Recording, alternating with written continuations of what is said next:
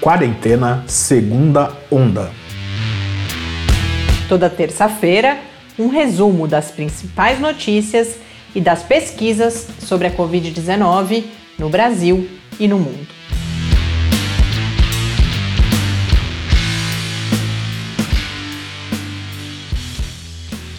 Segunda onda, semana 19.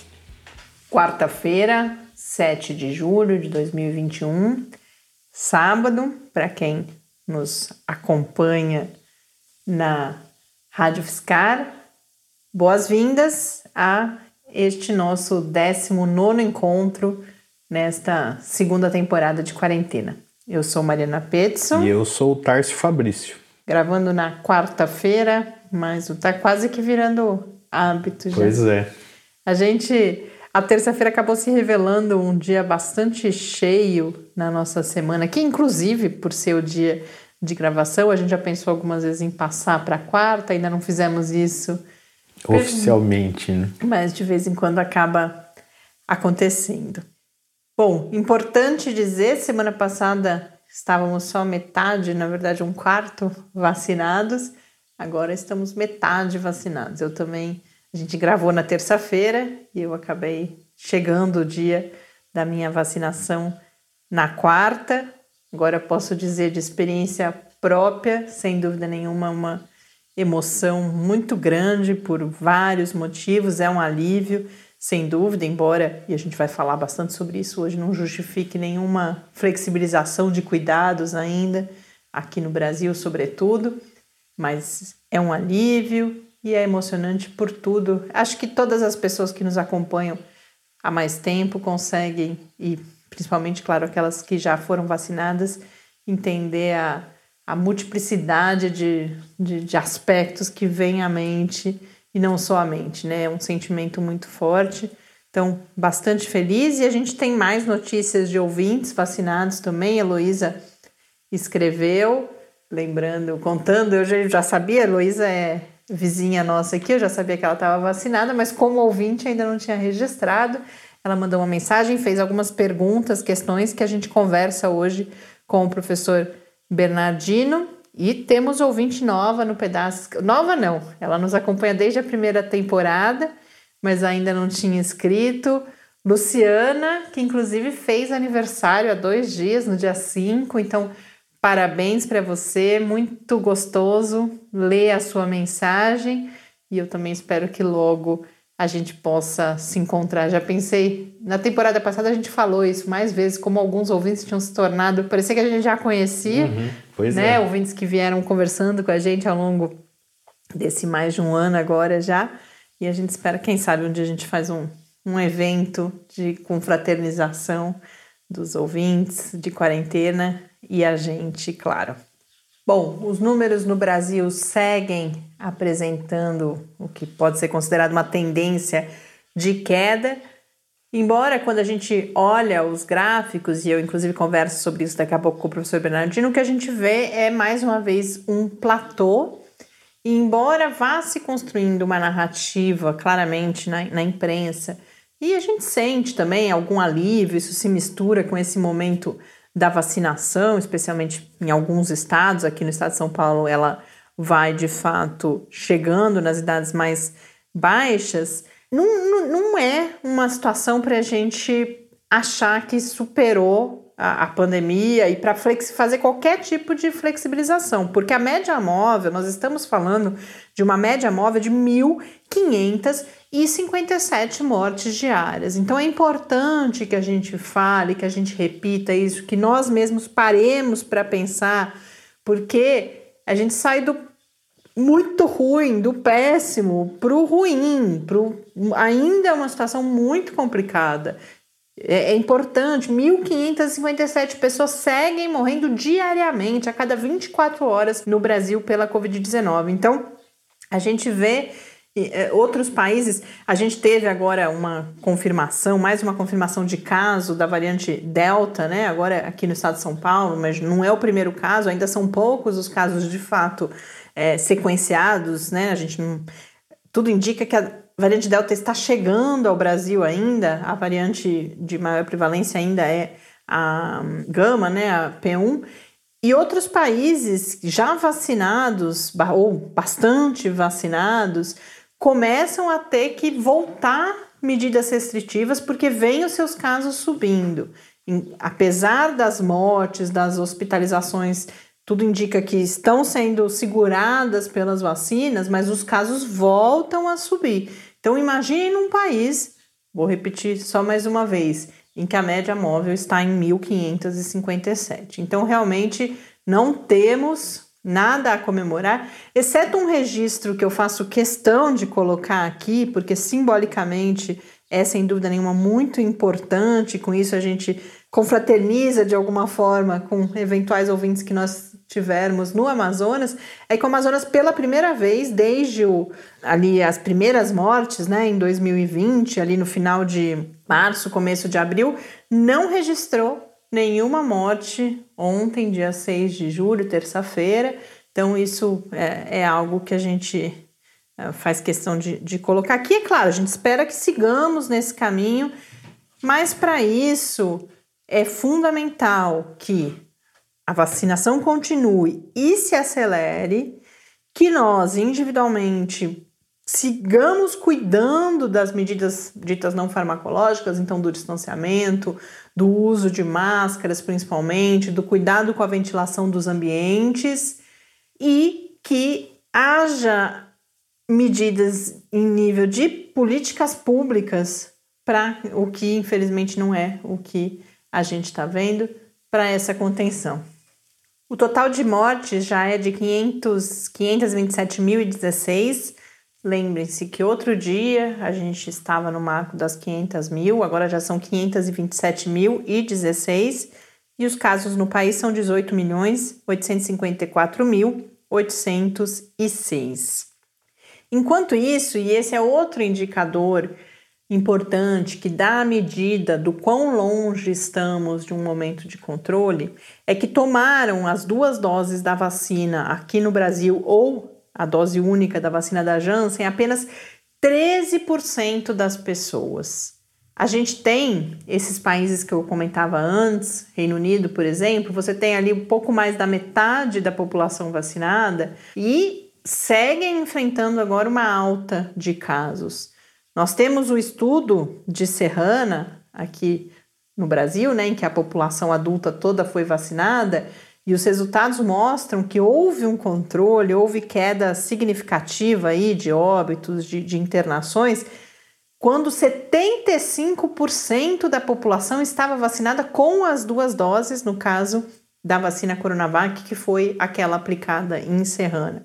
E o dado de realidade é, então, 13%. Então, é, é muita gente ainda para se vacinar no país todo. A gente tem estados, eu vi ontem os indicadores, com apenas 2% da população vacinada, 2, 3%, uns 4, 5 estados. Então, é, o desafio ainda é imenso. Com a, a primeira dose receberam 37,06% das pessoas. Então, é, infelizmente, a gente tem que falar isso aqui, porque a tendência daqui para frente, ainda mais se se mantiverem esses números em ligeira queda, vamos ver qual que é o impacto dessa chegada da variante Delta aqui no país, se isso se mantém, se piora, mas a tendência é que comece a haver mais uma vez não só uma pressão por abertura, porque é, é difícil falar em pressão por abertura, porque meio que já está tudo aberto, né?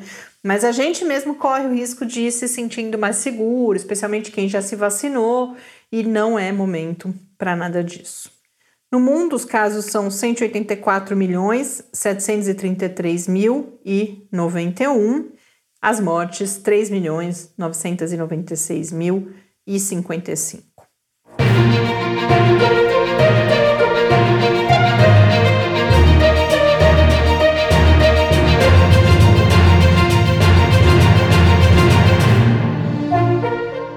Orientação dos meus advogados e em conformidade com o decidido pelo Supremo Tribunal Federal, doravante tá vou permanecer em silêncio. Muitíssimo obrigado. Existe uma decisão exarada pelo Supremo Tribunal Federal da lavra do ministro Luiz Roberto Barroso. Essa decisão assegura o direito constitucional ao depoente de permanecer em silêncio. Senhor, senhor presidente, Questão de ordem ao apenas senador para, Alessandro Vieira. uma questão de esclarecimento. É fato que o, o depoente tem o direito assegurado pelo ministro Supremo de permanecer calado, mas também é fato de que poderá ouvir e deverá ouvir as perguntas. Qual a origem do seu interesse no combate à pandemia no Brasil? Respeitosamente, senador, por orientação dos meus advogados, eu me reservo o direito de permanecer em silêncio. A partir de quando o senhor passou a contribuir com o governo federal no enfrentamento da pandemia? Me reservo o direito de permanecer em silêncio. Como se deu a sua participação no governo para tratar desses negócios bilionários, na sua expressão? Me reservo ao direito de permanecer em silêncio. É. Essa participação ela foi formalizada, havia vínculos, havia uma designação ou era meramente informal e clandestina? Me reservo ao direito de permanecer em silêncio. O senhor tinha relacionamento prévio com o presidente da República? Me reservo o direito de permanecer em silêncio. Com que frequência o senhor se encontrava então com o presidente da República? Me reservo ao direito de permanecer em silêncio. O senhor tem algum grupo de apoio que se dedica ao tema da pandemia? Me reservo o direito de permanecer em silêncio. É, que subsídios, além daqueles que o senhor colocou na sua intervenção inicial, o senhor obteve para tratar disso com integrantes do governo? Respeitosamente, ilustre senador, me reservo o direito de permanecer em silêncio.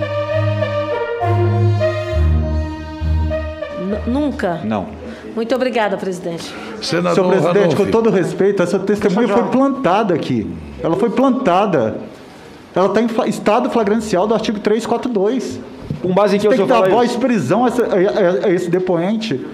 Com base em que o senhor fala isso? Presidente. Plantada por quem? Com Plantada base por em quem? quê? Olha, que, olha aí, qual é a conversa, qual conversa anterior a esse vídeo, Plantada esse por quem? áudio, esse áudio se refere a quê? Ele fala em Wal- Walmart, ele fala em pequenos É, parece contratos. calma, Parece que esse senhor, tá ele nunca fez contrato nenhum com o Ministério da Vamos calma. Saúde. Presidente, pelo amor de Deus. que só isso já daria um motivo de lhe prender, porque o senhor apresenta uma prova aqui fora do contexto e ela editada. Eu não sabia, Ceres. Pois é, venha bem.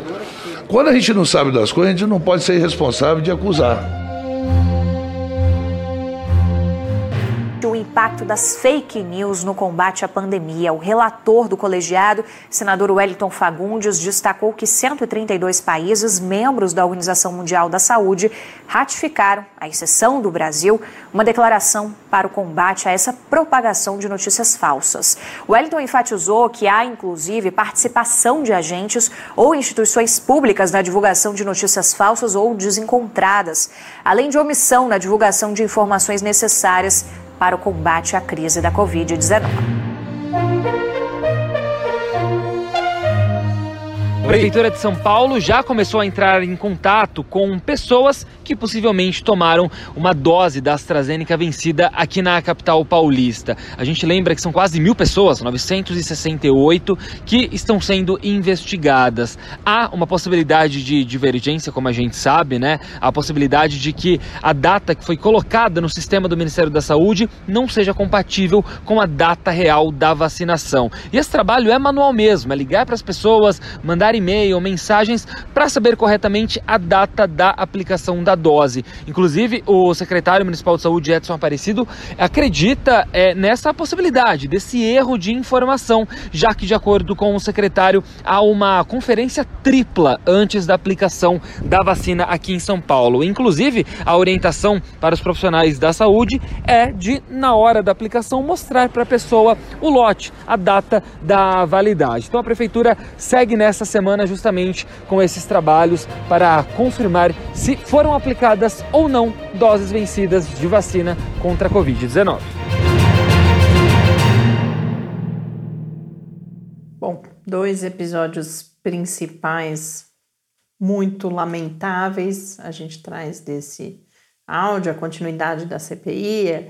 A maior parte dos áudios que vocês acompanham é do depoimento do Carlos Wizard. Eu não vou comentar essa parte, mas eu preciso. Vou ficar calado. Exatamente, não foi de propósito, mas é, exatamente. Mas tem um, o outro eu não posso deixar de comentar, nós não podemos deixar de comentar como jornalistas, a partir como pessoas atuando nessa área da, da comunicação pública da ciência já há 20 anos e sobretudo a partir dessa nossa experiência aqui no quarentena, experiência que envolve vocês ouvintes também, os retornos que a gente vem tendo, que é o episódio da matéria publicada na Folha de São Paulo, originalmente dizendo, e é importante a gente dizer isso, porque busca-se nublar esse fato, de que originalmente a matéria não só disse que 26 mil pessoas no Brasil haviam recebido vacinas vencidas, mas tinha toda uma estrutura ali criada, então aquele aplicativo, tenho certeza que, assim, se não todo mundo a grande maioria das pessoas que nos ouvem foram checar se. A, a gente foi, inclusive, ver, ver, de alguns familiares que tinham tomado a vacina para ver se estava tudo bem. né? Para ver e, e, ficamos preocupados. Imagino que muitas outras pessoas. Então, era uma denúncia muito grave e que rapidamente se mostrou infundada. Porque o que acontece, e não deixa de ser um problema, e a gente já fala sobre isso, é que há um problema de registro nos dados no Brasil e que, portanto, o que estava se indicando é que havia ali o registro que supostamente 25, 26 mil pessoas teriam recebido vacinas vencidas. Acontece que em poucas horas, eu diria que menos de uma hora, né? Claro que isso foi depois amadurecendo, se consolidando, ficou claro que isso é muito conhecido no Brasil. Esse problema não só da Covid-19, que é claro que se agrava numa situação de pandemia.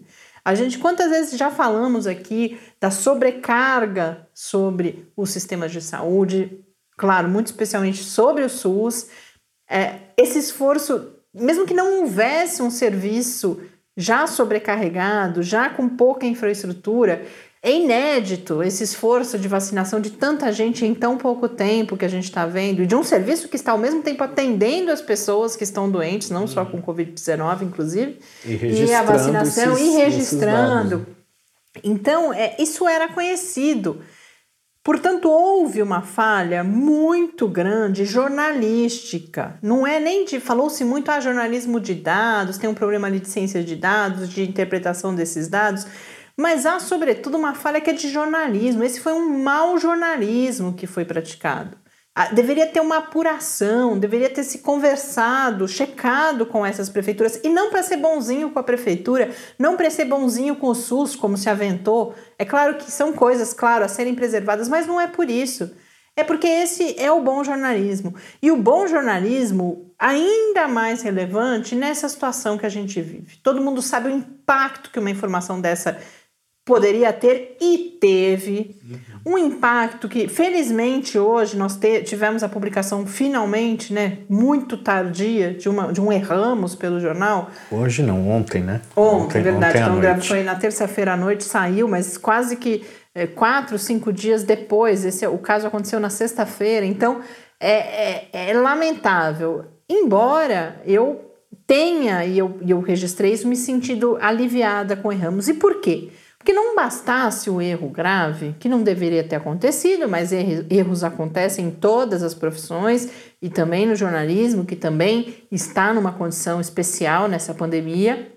Mas uma vez identificado esse erro, deveria ter se corrigido imediatamente e com a mesma visibilidade.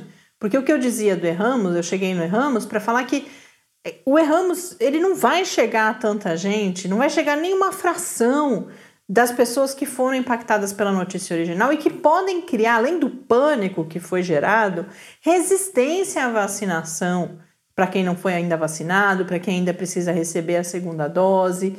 Então, é, é muito grave. E aí, mas por que, que eu falo do erramos? Porque. E tem uma, um outro aspecto que foi pouco falado, na verdade, que é uma sobrecarga carga ainda maior nas pessoas que estão aplicando as vacinas que agora todo mundo já chega desconfiado, quer ver a data da vacina, etc., se não está vencido tal. Fora então, as pessoas que foram acaba... aos postos para saber o que tinham claro, que fazer, né? Então acaba dificultando, acaba tornando o processo ainda mais lento, né? Mas não bastasse o erro em si, que poderia ter sido corrigido imediatamente, houve uma insistência nesse erro. Como eu disse, demorou, o jornal demorou todos esses dias. Os profissionais envolvidos seguiram, e aí em redes sociais, particularmente a gente foi acompanhando, até porque é, é o nosso círculo ali, né? De, de, de é, é, o nosso interesse, é o com que a gente trabalha. A gente confia nesses profissionais, são profissionais que têm destaque na, na sua área de atuação, mas seguiram negando aquilo, e aí, pior, a narrativa foi sendo torcida. Começou-se a, a, se dizer que o que tinha se. Olha só que bom, a gente evidenciou esse problema dos bancos de dados, mas a matéria original não era sobre isso. A gente sabe, tanto que agora a gente tem o Erramos, inclusive, e aí na esteira disso vieram vários outros profissionais, tanto é, cientistas importantes, que têm sido vozes importantes nessa pandemia, quanto os chamados divulgadores científicos de maior destaque. E aí eu preciso falar do artigo de opinião que foi publicado pela Natália Pasternak e pelos, pelo Carlos Orsi. O Carlos Orsi é menos conhecido, mas está junto com a Natália no Instituto Questão de Ciência. Que é uma coisa horrível, né? É, Natália Aquele que aparece... artigo é uma, é uma coisa horrível. É, porque vai justamente praticar muitas das coisas que foram criticadas por essas mesmas pessoas. Cria-se ali uma narrativa, um ataque a quem estava apontando o erro jornalístico, nós somos chamados de puros, de uma forma absolutamente é, irônica né, e desnecessária. E, e justo por quem, né?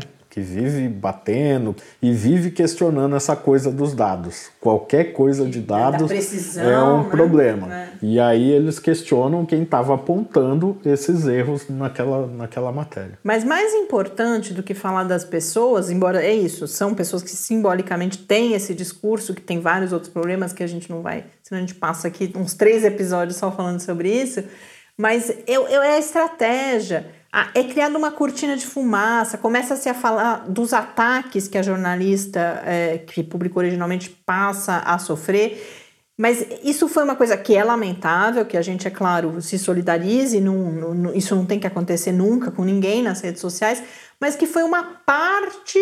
Os primeiros dias, o que ela recebeu foram críticas, em geral, muito respeitosas, muito fundamentadas, pessoas que reconheciam o trabalho dela, inclusive anterior, né, esse episódio. Depois chegaram esses ataques esses oportunistas, mas cria-se uma narrativa de que foi isso, de, de que é porque ela é mulher.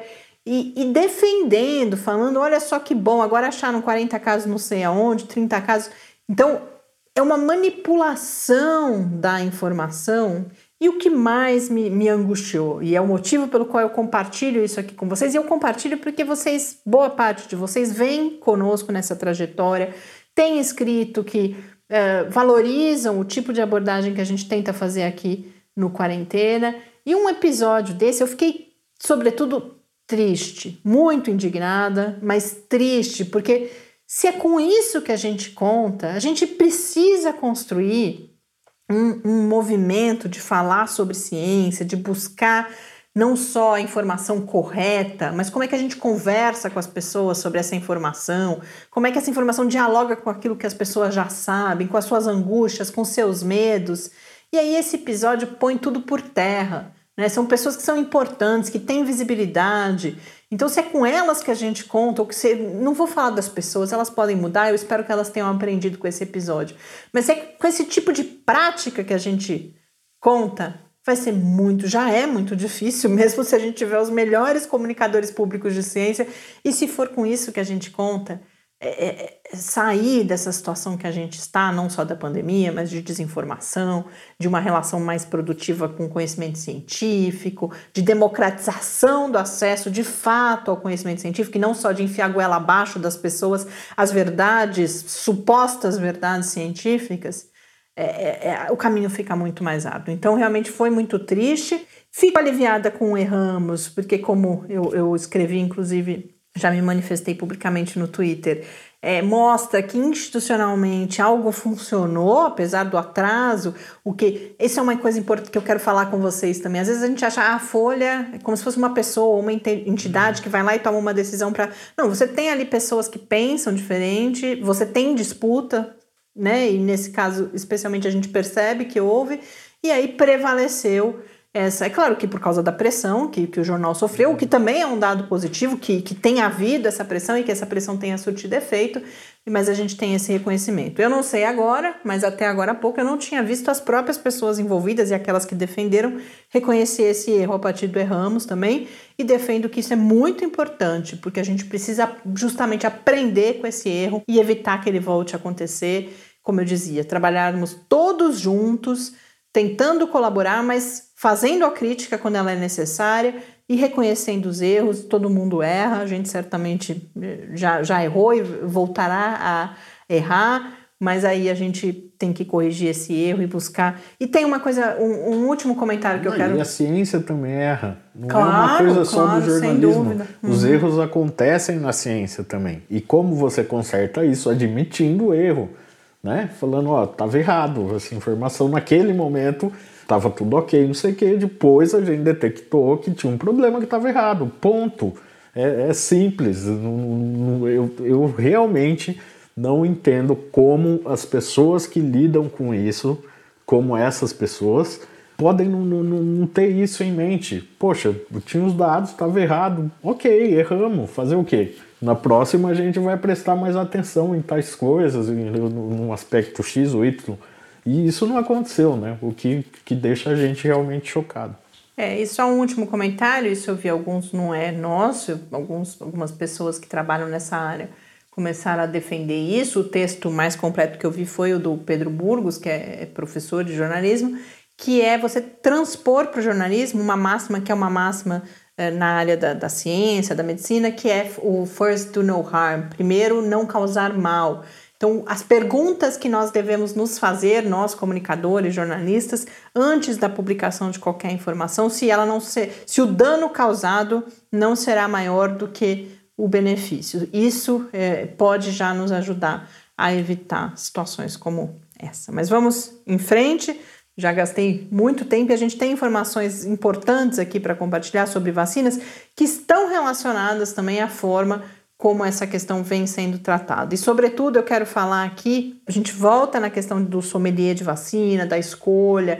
A gente tem visto relatos agora, eu vi, acho que era da cidade de São Paulo, em que você começa a ter, por exemplo, principalmente no momento em que houve Pfizer nos postos, idosos de 80 anos indo se vacinar porque não tinham querido antes tomar a Coronavac no momento que ela nem estava ainda tão sob ataque, como colocou o Dimas Covas que é o diretor do Butantan, que teve que publicar um texto sobre isso, inclusive. A Coronavac, sobretudo, mas não é só ela. A gente vai ver, cada hora, é, a gente já teve o um momento AstraZeneca, né? A gente comentou aqui com a questão dos efeitos colaterais, mas a Coronavac, sobretudo, é, há um discurso é, público, e aí o Dimas Covas, eu, me parece, é claro que ele está envolvido na, na questão toda também, inclusive em disputa política, mas ele situa muito bem que nós temos dois problemas relacionados a essa narrativa pública sobre a Coronavac. Uma é o discurso de ódio, é o discurso, essa questão de toda a disputa política que tem relação com a vacina, a questão inclusive xenófoba em relação à China. Então, essa é uma parte, mas ela não está operando sozinha. Há um discurso, de Mascovas provavelmente está falando de alguém especificamente ali, mas a gente já percebeu isso pessoas qualificadas que muito provavelmente, sem essa intenção, acabam abordando as informações dos estudos que têm saído de eficácia, por exemplo, das diferentes vacinas, ou até o conhecimento teórico mais básico. De uma, isso tem relação com a, com a conversa que a gente fazia antes. Você, a gente precisa ser muito, e não é ser paternalista, não é tratar o público como burro ou incapaz de entender, mas a gente há uma assimetria de, de informações e de conhecimento. As pessoas sabem coisas diferentes. Então, a gente não pode falar do, do, do detalhe do estudo científico sem pensar se a pessoa que está ali me escutando ou me lendo, como que ela vai compreender essa informação. Então, é, por causa disso, eu quero trazer aqui algumas informações sobre a, não só a Coronavac, mas isso acontece em parte em relação à Sinopharm, que não, não, a gente não usa aqui no Brasil, mas é a outra vacina produzida na China. Começaram a sair vários textos, inclusive em inglês, não é só em português, e aí é uma outra questão. A gente tem dúvidas em relação a essas vacinas. E há agora uma demanda, dúvidas muito pontuais, tá? Por falta de estudo, não é dúvida porque elas já mostraram ser mais ou menos eficazes. O que acontece é que há uma demanda forte, justamente por mais estudos sobre essas vacinas. E por quê? Pelo potencial que elas têm, inclusive, de serem uma ferramenta importantíssima no enfrentamento da pandemia mundialmente. Porque enquanto a gente tem algumas outras vacinas resolvendo a situação nos países mais ricos e onde esses estudos são realizados, então por que, que a gente tem bastante dado, felizmente todos eles muito positivos, de Pfizer, de AstraZeneca? Porque são as vacinas que estão, ou Moderna, são vacinas que estão sendo aplicadas justamente nos Estados Unidos e na Europa. Aí os estudos são realizados e a gente tem dados, e esses dados têm nos mostrado que elas funcionam, que elas funcionam inclusive contra as variantes até esse momento, e não há esses estudos. Então, se há alguma coisa ainda precisando de mais informação sobre a Coronavac, por exemplo, é em relação às variantes, mas não porque ela não funciona, mas porque os estudos, inclusive, ainda não foram realizados. Porque em relação à eficácia, e aí eu recomendo os textos que eu já compartilhei ontem no Twitter, inclusive, a gente precisa considerar, como a gente já falou algumas vezes aqui, que esses dados de eficácia, eles não são comparáveis entre as vacinas, por Porque vários as metodologias motivos. são diferentes. E uma coisa que eu mesma não tinha percebido, que a eficácia, ela não é um valor absoluto. Então, sei lá, tem 80% de eficácia, não é 80% em qualquer cenário. No cenário brasileiro, a gente tem que ter em mente que todas essas eficácias são menores. Por quê? Porque a gente tem uma circulação do vírus que é altíssima. A emergência de novas variantes também vai alterar esses dados de eficácia.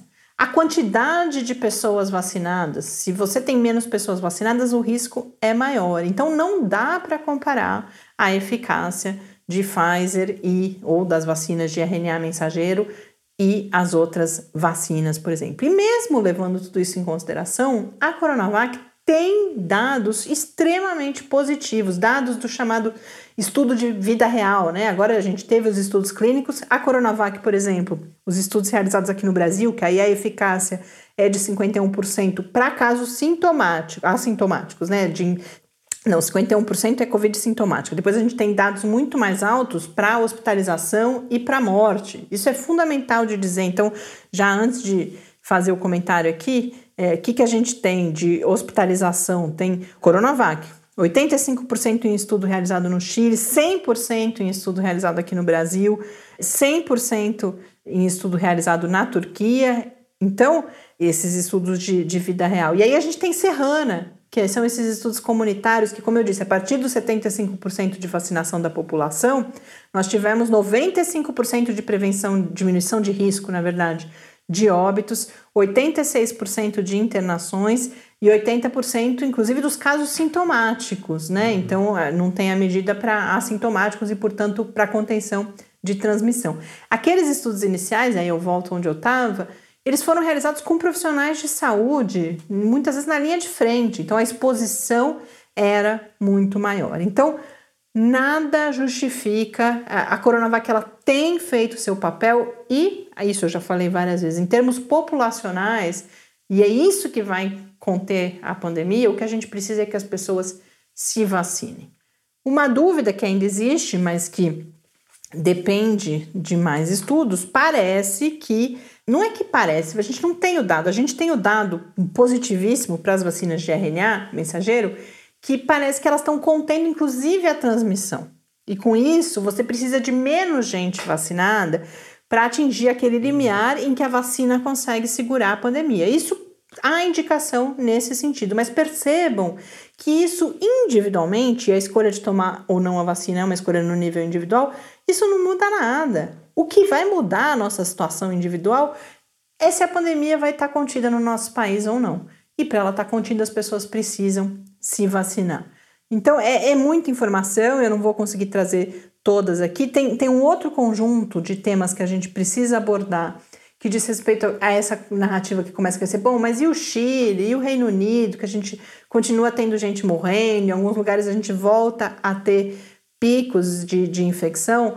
Mas, primeiro, a vacina não é perfeita. Segundo, esses países não estão com 100% da sua população vacinada, e o Chile, por exemplo, a gente já falou várias vezes aqui também, é, abriu muito rapidamente, e justamente porque você não chegou nesse limiar em que a vacina contém, que são esses altos índices de vacinação aí de pelo menos 75% da população, o vírus continua circulando, ele infecta, sobretudo, e ele vai mais do que isso, causar agravamento e morte, sobretudo nas pessoas não vacinadas, que não, isso a gente tem dados inclusive já do Reino Unido, de vários países, que altas porcentagens das pessoas que, pelo menos a, a, de, de infecção também, mas sobretudo de agravamento e de hospitalização né, e de morte, são das pessoas não vacinadas. E para evitar isso, é aumentar o nível da vacinação. Então, muito cuidado, muita atenção.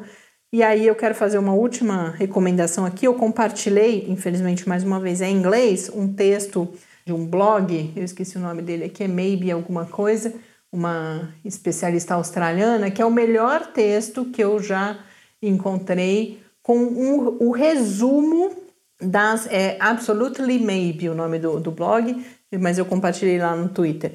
Ela faz um, um apanhado e ela está atualizando isso o tempo inteiro das diferentes vacinas que já estão autorizadas para uso, que já tiveram resultados suficientes, ela chama de dados suficientes de fase 3, são 11 vacinas, nós temos quatro sendo aplicadas aqui no Brasil, e aí ela traz o resumo dos estudos, tudo isso, e mostrando que e fica, eu lendo ali foi onde eu fiquei mais confortável para fazer essa fala para vocês, de fato. Não tem vacina melhor ou pior, elas têm características diferentes.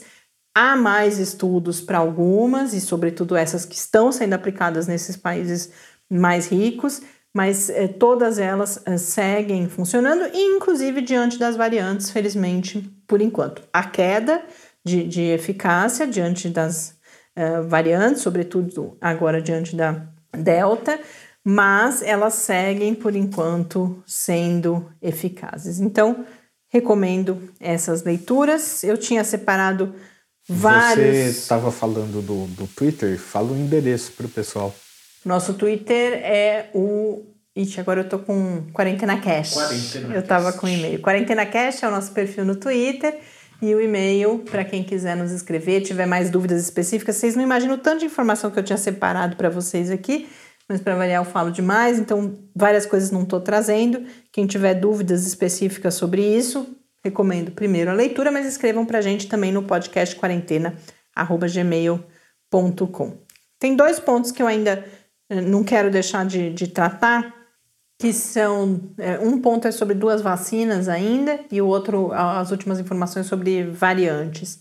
Uma, um registro muito rápido é que a Anvisa autorizou a realização de estudo com mais uma vacina aqui no Brasil, mas são estudos de fase 1 e 2 ainda, que é, é principalmente a questão da, da segurança, com a vacina de RNA mensageiro, que uma, uma das partes ali são três partes diferentes, mas a mais conhecida é a Sanofi Pasteur, então, haverá, já tá, estão, serão recrutados os voluntários. E uma outra coisa que eu queria chamar a atenção, e eu compartilhei esse texto também, a Nature publicou meio que uma compilação sobre a Sputnik, que é a vacina russa, e que já começa, me parece, a haver uma postura de um pouco mais de tranquilidade em relação a ela. O que se coloca, o que a Nature faz nesse. Não é um artigo, tá? É um, um texto, um, um ensaio ali, um, uma reportagem, de certa forma falando que em relação à eficácia e segurança, tudo indica que a vacina é eficaz e é segura, mas há uh, toda uma crítica ainda a uma falta de transparência, então faltam informações para as pessoas ficarem realmente seguras, mas, sobretudo, questiona-se agora a capacidade e a transparência também de monitoramento de efeitos adversos na chamada fase 4, né? O que a gente viu acontecer, por exemplo, com quase todas as outras vacinas, houve a identificação de efeitos adversos que não tinham aparecido ainda na fase 3, e aí há todo um questionamento, além daquela questão das condições de manufatura, que é o que a Anvisa questionou aqui para a Sputnik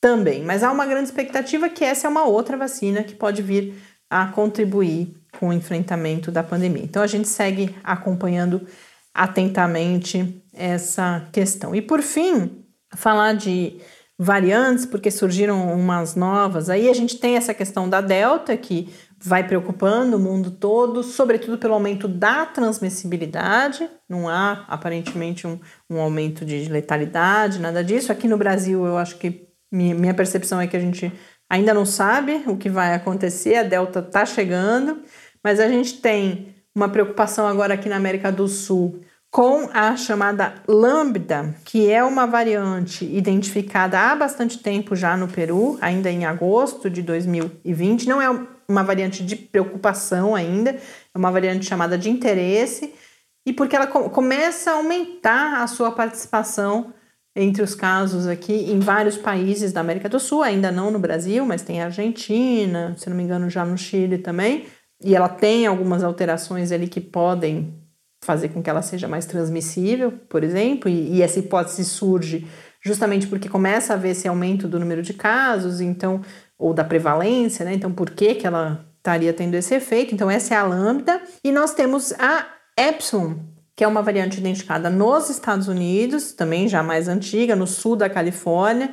Ela é, uma, é considerada uma variante de interesse, mas a gente teve um artigo publicado na semana passada na revista Science mostrando uma diminuição da capacidade de vacinas de RNA mensageiro de neutralizarem anticorpos quando a variante envolvida é essa variante epsilon. Mas é, é, um primeiro estudo, ela segue sendo também uma variante de interesse. A gente falava da Coronavac antes, é, essa matéria que eu vi sobre a epsilon fala que na China a gente teve um estudo mostrando que a Coronavac não perdeu essa capacidade de uh, neutralizar anticorpos diante da variante epsilon. Então a gente percebe nesse caso as vacinas de RNA mensageiro, que geralmente são tidas como mais eficazes, não apresentando uma queda de atividade e a Coronavac num estudo faço aqui só como curiosidade, porque a gente tem que criar narrativas que se contraponham a essas que falem sobre qualquer vacina nesse momento, porque todas as vacinas aprovadas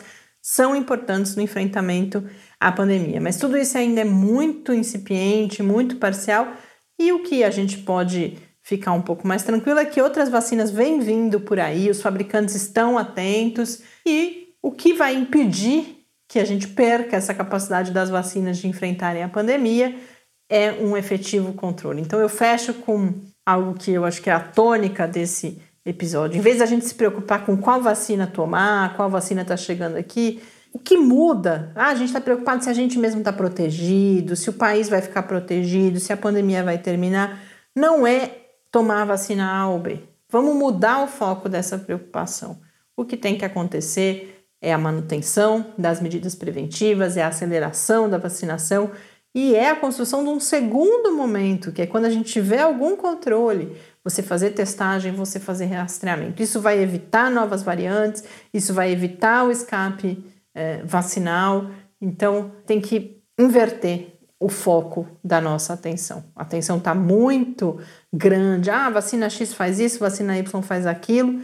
E isso talvez esteja nos tirando que precisa ser o foco não só da gente individualmente, mas do debate público sobre a situação da pandemia aqui no Brasil. Ou seja, em resumo, tomem a vacina que estiver disponível.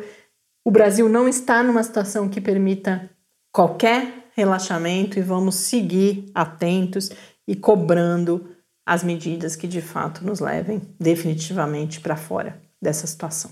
Gente, hoje tá tudo bagunçado. Tava quase finalizando aqui sem chamar o professor Bernardino. Então, pela primeira vez agora, o quadro vai ser. Depois eu volto só para a gente se despedir, mas realmente a mudança de data e essa pauta que mexe com a gente uhum. afetivamente fez com que eu ficasse. A gente teve alguns problemas técnicos na gravação aqui também, mas acho que espero que, em resumo, as informações tenham sido úteis. Mas vamos então agora acompanhar. O professor Bernardino, que hoje é um pouco mais longo, porque a gente buscou responder perguntas que a gente tinha, inclusive a pergunta do Danilo, que pediu um passo a passo, né, de, de quando a gente tem sintoma de Covid-19, e eu fiz isso de uma forma bastante cuidadosa com o professor Bernardino, então espero que aproveite. A gente já volta aqui. Perguntas e respostas sobre a Covid-19. Olá, Bernardino mais uma semana aqui no quarentena e a gente vai sentindo algum alívio, tanto especialmente aqui no estado de São Paulo, porque a gente as pessoas vão cada vez mais se vacinando, mas parece que há uma tendência de queda nos números, tanto das mortes quanto dos casos de COVID-19 no Brasil. Então, eu queria começar pedindo que você avaliasse esses indicadores, se talvez de fato já passamos pelo pior momento, a que que isso se deve, essa quantidade de vacinas que a gente já tem no Brasil, isso poderia já estar impactando o número de casos e mortes? Como que você vê esse momento da pandemia no país? Pois é, Mariana. Hoje o que nós temos, quando você pega os gráficos de casos e de mortes, é o país num platô elevado de casos e de mortes. Um platô instável, né? Nós não temos como prever agora se esse platô vai subir de novo ou se ele vai descer de novo, porque isso vai depender de uma série de variáveis que ainda nós precisamos conhecer melhor, que são as variantes circulantes, a transmissibilidade e outras coisas. É, a situação não é boa neste momento. Nós estamos com uma impressão de, ah, está caindo, mas na verdade ela está em platô, ela, ela parou de crescer em relação ao que vinha, no ritmo que vinha, é, mas ainda não é um, um indicador de queda. Né? Ele, ele é um indicador de muita atenção, até porque o platô está numa altura muito grande. Existe, obviamente, uma expectativa de que, com o avanço da vacinação, isso possa melhorar mais ainda esse cenário, que a tendência seria de reduzir isso, mas ainda não temos uma curva epidêmica em declínio para a gente poder falar a situação agora daqui para frente a gente resolve. Nós ainda não estamos nesse momento, é possível até que vamos chegar nesse momento, mas a cobertura vacinal ainda é muito pequena para a gente poder dizer que ela está tendo colaboração suficiente numa imunidade de rebanho. Hipoteticamente, a gente poderia pensar assim: bom, se eu somar o número de pessoas que já ficaram doentes com o número de pessoas que já têm a, a, as, as doses totais tomadas, as duas doses, se isso der o número total da população, talvez esse seja um momento a partir do qual a curva epidêmica vai cair. Mas isso tudo é uma hipótese. Então, assim, é, a nossa situação não é para relaxar. É uma situação assim é, é, boa quando eu penso assim, olha, parou de subir. Mas se isso vai continuar assim ou se vai subir mais daqui a pouco, nós não temos certeza. E o outro agravante é que esse platô está extremamente alto de casos e de mortes ainda. Então, em geral, esse é o cenário no Brasil e no estado de São Paulo. Se eu pegar o município de São Carlos, por exemplo, o último mês foi o pior mês da pandemia em termos de mortalidade. São Carlos, agora no mês de junho, bateu o recorde histórico da epidemia no município de mortes por Covid-19, inclusive com crescimento da letalidade. Né? A letalidade no estado de São Paulo é maior do que a letalidade nacional, de modo que a nossa situação é uma situação ainda muito grave e preocupante, que não nos autoriza a nenhum tipo de relaxamento de medida, pelo contrário, nós ainda estamos precisando endurecer medidas, mas o gráfico mostra um platô, mas um platô assim, muito alto de casos e mortes no caso do país e no próprio caso do estado de São Paulo. É, então, é, em resumo, é esse o cenário que qualquer vacilo poderá fazer com que esse platô se eleve novamente né, até que a gente tenha uma grande proporção da população vacinada. Bernardino, a gente não bastasse toda essa situação difícil que a gente já vive, a gente, infelizmente, esse fim de semana teve um, uma notícia muito mal produzida pela Folha de São Paulo, que gerou um pânico muito grande em relação às supostas 26 mil doses de vacinas aplicadas após a data de vencimento no Brasil.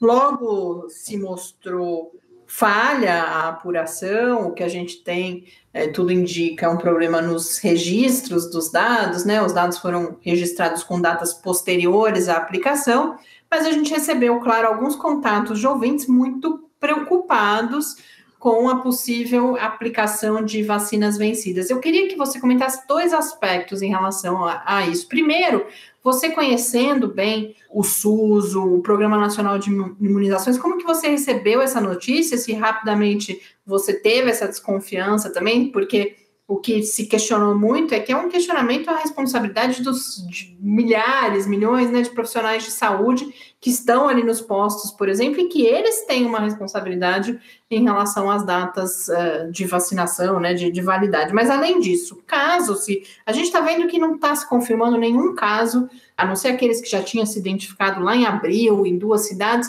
mas não, não, não estão se confirmando essas vacinas vencidas. Mas caso alguém esteja de fato, perceba que tomou vacina vencida, ou venha a perceber mais para frente em alguma ocasião, qual que é o, o risco de tomar uma vacina vencida e que providência as pessoas devem então tomar no eventual caso de tomar uma vacina vencida?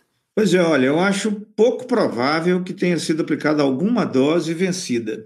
É, os trabalhadores da saúde que, que atuam no PNI, e a própria forma de organização e os protocolos, como o PNI funciona e se organiza, eles são muito rígidos no sentido de, e muito seguros no sentido de evitar uma situação dessa. Então, é improvável que isso tenha acontecido, embora não seja impossível. Mas é difícil de acreditar nisso, conhecendo o PNI como eu conheço e a forma como os trabalhadores da vacinação atuam em relação a isso. Eles têm um controle muito rigoroso de temperatura e de várias outras coisas, mesmo de prazo de validade. Eu acho pouco provável que tenha acontecido isso. Mas, se alguém tomar uma vacina vencida, até agora, a informação que a gente tem é que o máximo que aconteceria é que a vacina não faria efeito. Né? E, dificilmente isso faria mal, traria algum efeito tóxico colateral, não, não há relato disso. Né? Então, acredita-se o seguinte: primeiro, é improvável que alguém tenha tomado alguma vacina vencida. E se alguém tomou, é improvável que a vacina tenha feito mal. Pelo contrário, essa vacina não deve ter feito é, efeito nenhum.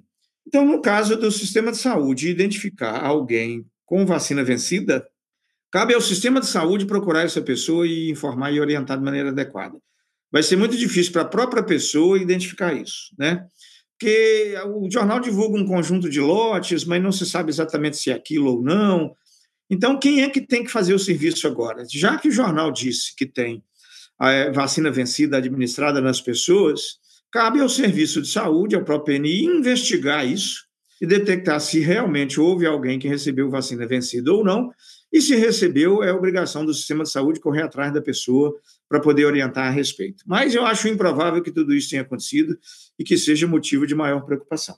Bernardina, a gente tem um, uma outra questão, a gente já falou sobre isso no passado, mas é muito interessante a forma como nosso ouvinte Danilo colocou, que é se haveria um passo a passo, o que, que a gente faz no caso de apresentar sintoma ou ter contato com alguém sabidamente contaminado, né, infectado pela, pelo SARS-CoV-2. Então, eu vou fazer essa pergunta em partes, eu acho que é uma oportunidade muito interessante, sem dúvida as pessoas têm dúvida, eu mesma já tive dúvida em relação a isso, felizmente não precisei acionar ainda, espero que não aconteça esse passo a passo. Mas, vamos lá, se a gente tem algum sintoma associado, né, algum sintoma gripal, alguns dos sintomas associados à Covid-19, ou tivemos contato com alguém que a gente vem depois a saber que está com o caso confirmado de Covid-19. O que, que, a gente tem que fazer? A gente deve necessariamente procurar o, um médico, um profissional da área da saúde? E qual que é o melhor serviço para a gente procurar? É a unidade básica de saúde, é o pronto-socorro? Vale a pena tentar conseguir uma consulta online. Então, qual que é o primeiro passo, a primeira providência a ser tomada? A primeira coisa é entrar imediatamente em isolamento domiciliar. Primeira coisa é ir para dentro de um quarto, fechar a porta, abrir a janela e não sair mais dali. Alguém te ajuda com comida, com outra coisa desse tipo. Orientar a família toda para usar máscara o tempo todo, manter distanciamento todo mundo dentro de casa é, manter esse isolamento da melhor maneira que conseguir no ambiente da casa. A primeira coisa que a pessoa tem que fazer é essa. Depois ela liga para um serviço de saúde mais próximo. Pode ser uma UBS, pode ser um posto de saúde da família, pode ser a própria serviço de vigilância epidemiológica, o seu médico particular. O primeiro serviço de saúde ao qual a pessoa tiver acesso, é importante que ela dê um telefonema e, e conte: olha, estou com essa condição, o que, que eu faço? E aí o Serviço de Saúde vai tomar todas as providências em relação à notificação epidemiológica, as orientações adequadas de, de, de busca ativa dos casos e dos contatos. É, o Serviço de Saúde vai orientar sobre o agendamento de testes, do acompanhamento clínico e outras coisas. Então, é, primeira coisa, entrar em, imediatamente em isolamento domiciliar, ele e a família toda em quarentena, e entrar em contato com o Serviço de Saúde para que as outras orientações e medidas sejam tomadas. No caso da confirmação da, da Covid-19, ao já ter procurado um profissional de saúde, a segunda dúvida que o Danilo traz é se é, receber a indicação para uso de algum medicamento sem comprovação científica, imagino que ele está falando especialmente desses que tanto né, a gente viu uh, serem mal divulgados aqui no Brasil. O que, que a pessoa pode e deve fazer? Ela deve, por exemplo, tentar buscar um outro serviço ou um outro profissional? A primeira coisa é questionar o médico a prescrição e perguntar para o médico qual é o fundamento daquela prescrição, qual é o benefício, qual é o risco e a evidência científica que o médico tem para mostrar. Se for prescrito, por exemplo, azitromicina, ivermectina, nitazoxanida, né? Se for prescrito é, hidroxicloroquina, qualquer desses medicamentos desse famoso kit COVID, se a prescrição desses medicamentos foi exclusivamente para prevenir a COVID ou a complicação da COVID, eu recomendo a pessoa não tomar. Se esse medicamento foi prescrito porque a pessoa tem algum outro problema e que precisa desses medicamentos, pode ser que a pessoa tenha uma verminose e o médico resolva passar uma ivermectina para ela, mesmo ela estando com COVID, essa pessoa tenha uma infecção secundária bacteriana e aí precisa passar a azitromicina. Se é o caso dessa pessoa ter algum outro problema que justifique esses medicamentos, aí sim ela precisa tomar e ainda assim conversar com o médico sobre isso, para o médico orientar de maneira adequada. Agora, se a prescrição for exclusivamente por causa da Covid, sem mais nenhuma justificativa, eu aconselharia a pessoa não tomar o medicamento e questionar isso com o médico dela. Né? É, seria a melhor estratégia. A partir da, desse encaminhamento e se a pessoa segue com sintomas leves, está em casa, está isolado, que tipo de, de acompanhamento que é feito? O que, que é importante? É importante, por exemplo, segue sendo importante acompanhar a temperatura e, sobretudo, as dúvidas aparecem na questão da oxigenação, uso do oxímetro. Então, o que fazer? Claro, deve ser um momento de grande angústia e ansiedade. O que, que a pessoa pode fazer com a orientação, claro, do seu médico, para ir acompanhando o seu estado de saúde enquanto estiver em casa e, portanto, não monitorado, como é o caso quando se está num ambiente hospitalar, por exemplo.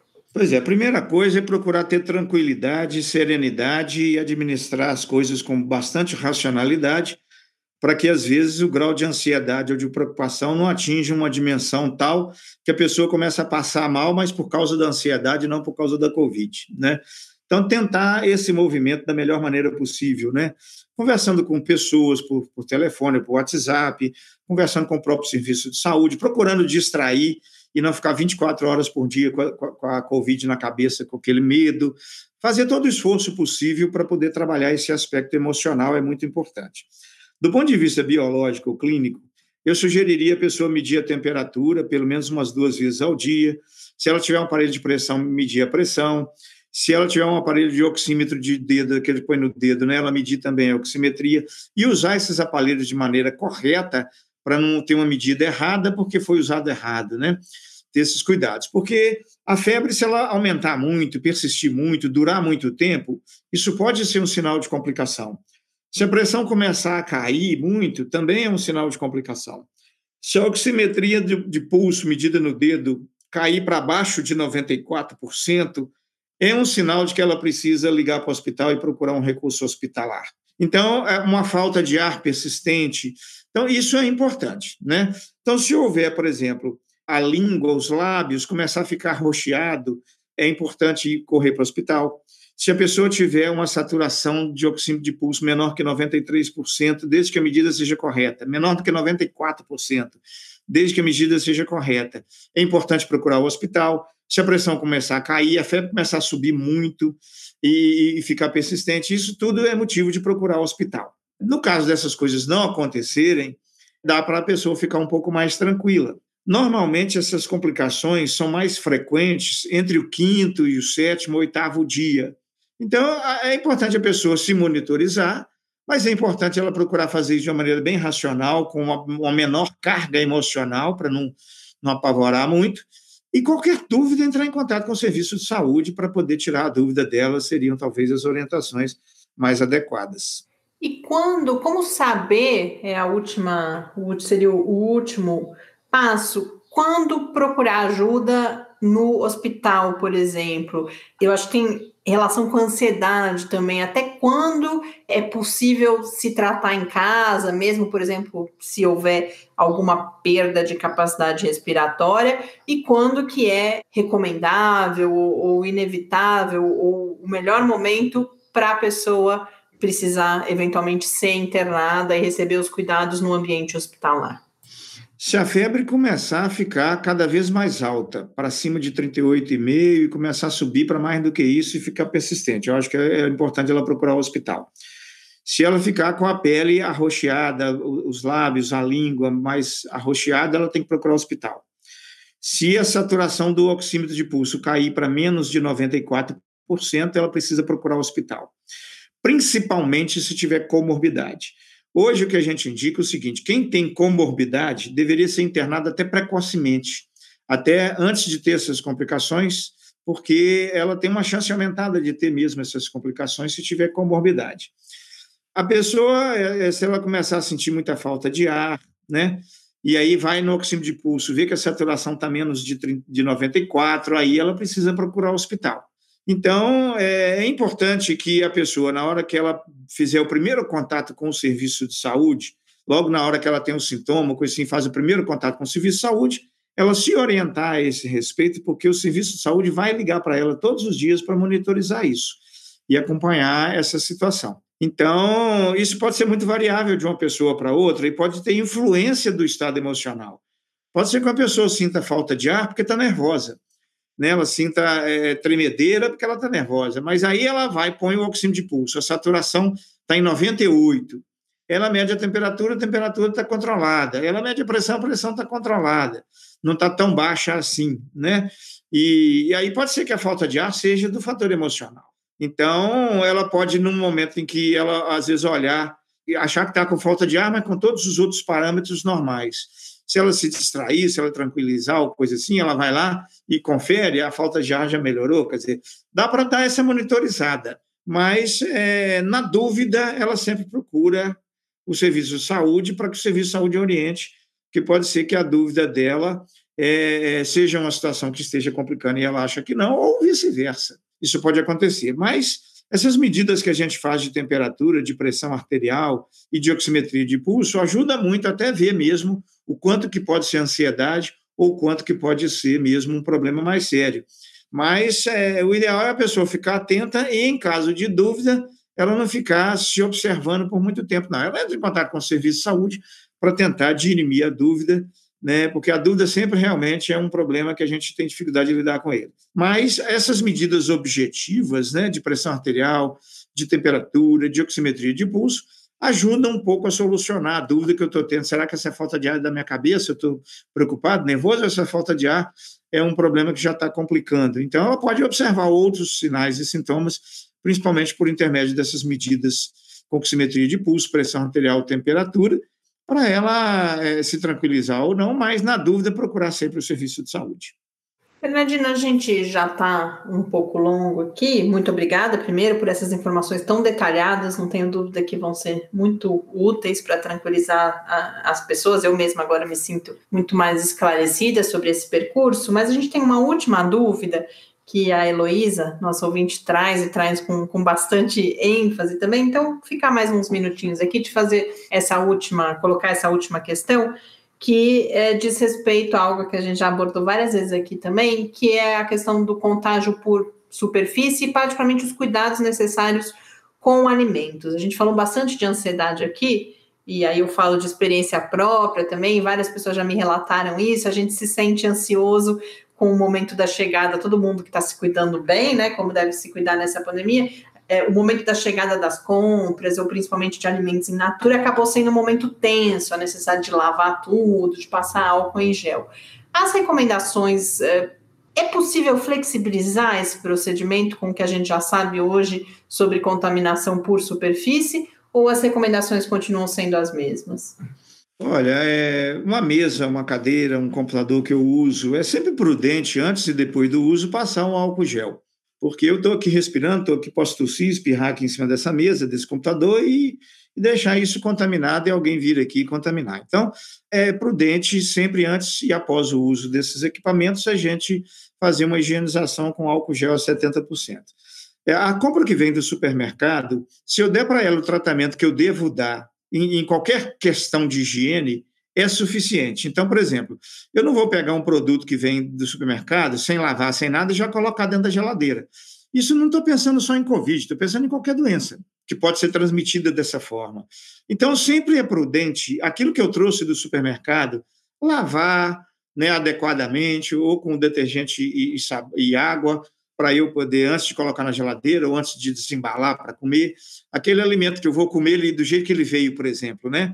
Então, é, é aquele que é de aquecer, é importante eu aquecer antes, né? Então, aquelas medidas gerais de higiene que a gente usa para prevenir qualquer doença pelo alimento, elas servem também para a prevenção da Covid-19. Então, eu não preciso ficar ali assustada demais, esfregando, esfregando, esfregando incansavelmente é, um pacote que eu comprei, mas eu devo lavar aquilo com água e sabão, é, não só pensando na Covid, mas pensando em qualquer outra coisa. Né? Então, eu compro, por exemplo, um, pacote de amendoim do supermercado, que vem guardado dentro do, do pacote. É adequado que eu lave aquilo, aquele pacote com água e sabão antes de abrir. Porque aquilo todo mundo pega, aquilo pode ter outras contaminações, e não só Covid-19. Então, ter essa prudência é importante para um cuidado geral de saúde e não só para a Covid-19. Né?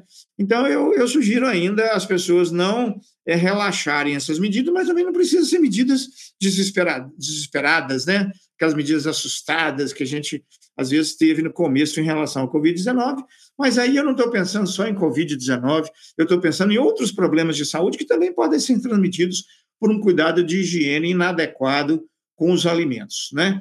Então, antes de guardar no armário, antes de guardar na geladeira, vamos lavar as coisas direitinho, lavar as embalagens, né, para a gente ter segurança não só contra a Covid, mas contra outras doenças também. Mas um cuidado desesperado, ansioso, não é necessário.